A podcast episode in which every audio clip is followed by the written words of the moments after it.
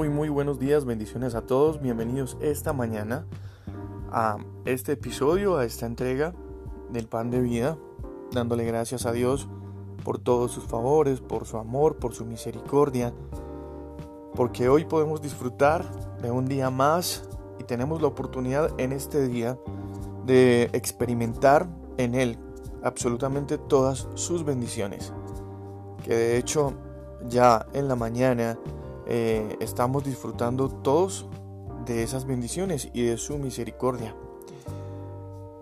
Evangelio según Juan, el capítulo 14, del verso 27 al 28, encontramos unos versículos que conocemos mucho. Dice, la paz os dejo, mi paz os doy. Yo no os la doy como el mundo la da, y no se turbe vuestro corazón, ni tenga miedo. Habéis oído que yo os he dicho, voy y vengo a vosotros. Si me amarais, os habríais regocijado, porque he dicho que voy al Padre, porque el Padre mayor es que yo. Y en estos versículos comienza Jesús diciendo, mi paz os doy. Em, estas, em, estas sorprendentes palabras de Jesús, eh, horas antes de su crucifixión, em, nos dicen que la paz no depende de las circunstancias externas. Eh, Jesús sabía que iba a morir y antes de morir nos expresa y nos dice, yo les dejo mi paz. Y cualquier persona en esa situación obviamente no tendría momentos de tranquilidad o no tendría momentos de paz. Y es el mejor ejemplo para entender y conocer que la paz que todo el mundo anhela no depende de las circunstancias externas.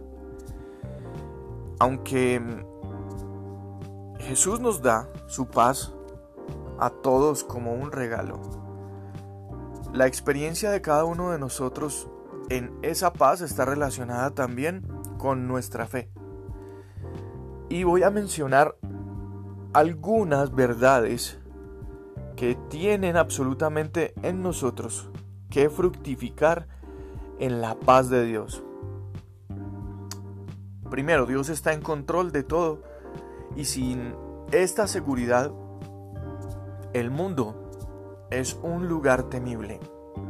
Dios está en control de todo. Y nosotros podemos mirar en los diarios, en las noticias, en las redes sociales, las situaciones del mundo entero, donde vemos que no hay temor de las cosas de Dios y por consiguiente entonces no hay paz de Dios. Y esos lugares son lugares temibles. Nuestro país vive mucho esa situación y otros lugares del mundo Segundo, tenemos que entender que Él nos ama y Él nos verá a través de cada circunstancia. No importa cuán difícil o cuán dolorosa sea. Él siempre tiene sus ojos puestos sobre cada uno de nosotros. Sola, única y expresamente porque nos ama. Además, la palabra del Señor también nos enseña que Él nos amó primero. Y de esa manera siempre sus ojos están puestos sobre cada uno de nosotros. Siguiente, para tener la paz de Jesús, debo entregar mi vida cuando me aferre a mis caminos y planes, experimentaré la confusión. Veíamos en el pan de vida de ayer que el profeta Jeremías dice que el hombre no es señor de su camino y mucho menos quien ordena los pasos en su camino. Es Dios y cuando yo entrego mi vida a Dios y camino por donde Él me dice, por donde Él sabe que es mejor caminar y que yo voy a confiar en Él, en ese camino, entonces allí voy a conocer la paz de Jesús. Tengo una perspectiva y una comprensión limitada de mis circunstancias y los propósitos de Dios para permitirlas. Son sus objetivos para mí deberían ser mayores que mi comodidad inmediata. Nosotros miramos siempre de una manera distinta.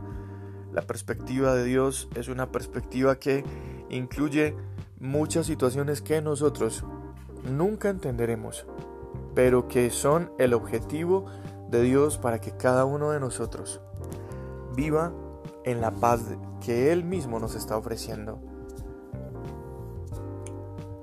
La siguiente verdad es que Jesús nos promete resolver todas las cosas a nuestro bien. Y Él está continuamente trabajando para transformar nuestro carácter a su imagen misma.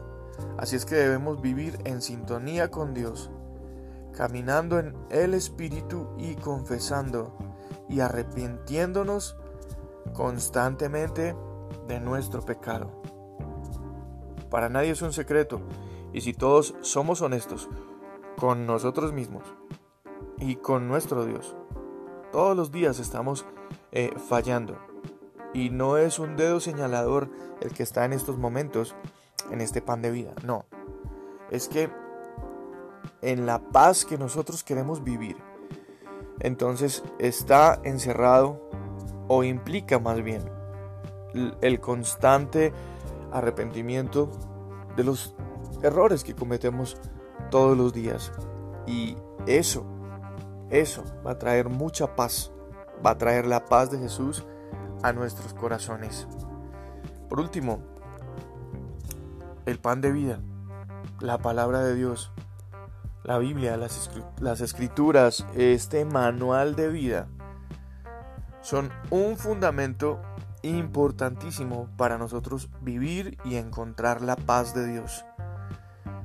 La palabra de Dios aumenta nuestra confianza en que el Señor, el Señor es tan bueno. La palabra de Dios nos asegura que Él cumple sus promesas. Y la palabra de Dios nos recuerda su soberanía en cada situación.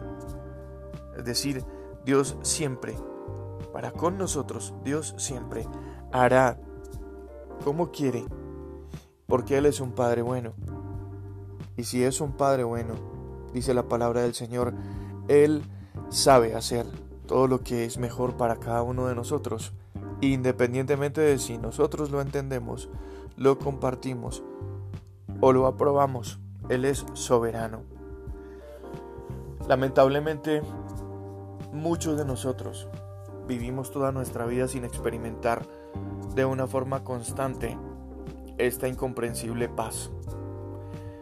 Tal vez la fe y la sujeción a Dios mismo son los temas más desafiantes para cada uno de nosotros como seres humanos. Pero solamente cuando nosotros entreguemos el control de nuestras vidas a Jesús y cuando confiemos realmente en sus planes para con nosotros, entonces allí vamos a descubrir un verdadero descanso. Vamos a saborear la verdadera tranquilidad en Dios. Y como consecuencia, viviremos entonces la paz que Él, antes de su muerte, nos dijo que dejaba para cada uno de nosotros. Que recuerdo, no es la paz que el mundo anhela o que el mundo da, porque la paz del mundo es una paz pasajera que está enmarcada en tantas cosas efímeras, en situaciones de momento, pero la paz de Dios es en la que está encerrada todo lo que acabamos de hablar y todo lo que acabamos de escuchar. Así es que este es el pan de vida en esta reflexión esta mañana, una reflexión de paz, podríamos decir, si miramos cada uno de estos puntos, hacer una evaluación y decir, si yo necesito la paz de Dios en mi vida, entonces sobre estos puntos puedes hacer una evaluación y decir, esto me cuesta, en esto estoy fallando, en esto estoy trabajando y esto definitivamente me falta.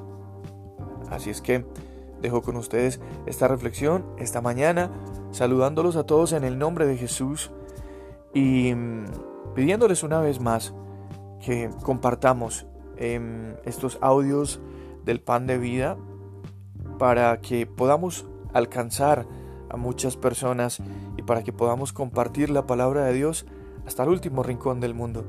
Bendiciones desde Bogotá, Colombia. Un abrazo para todos ustedes. Soy Juan Carlos Piedraita.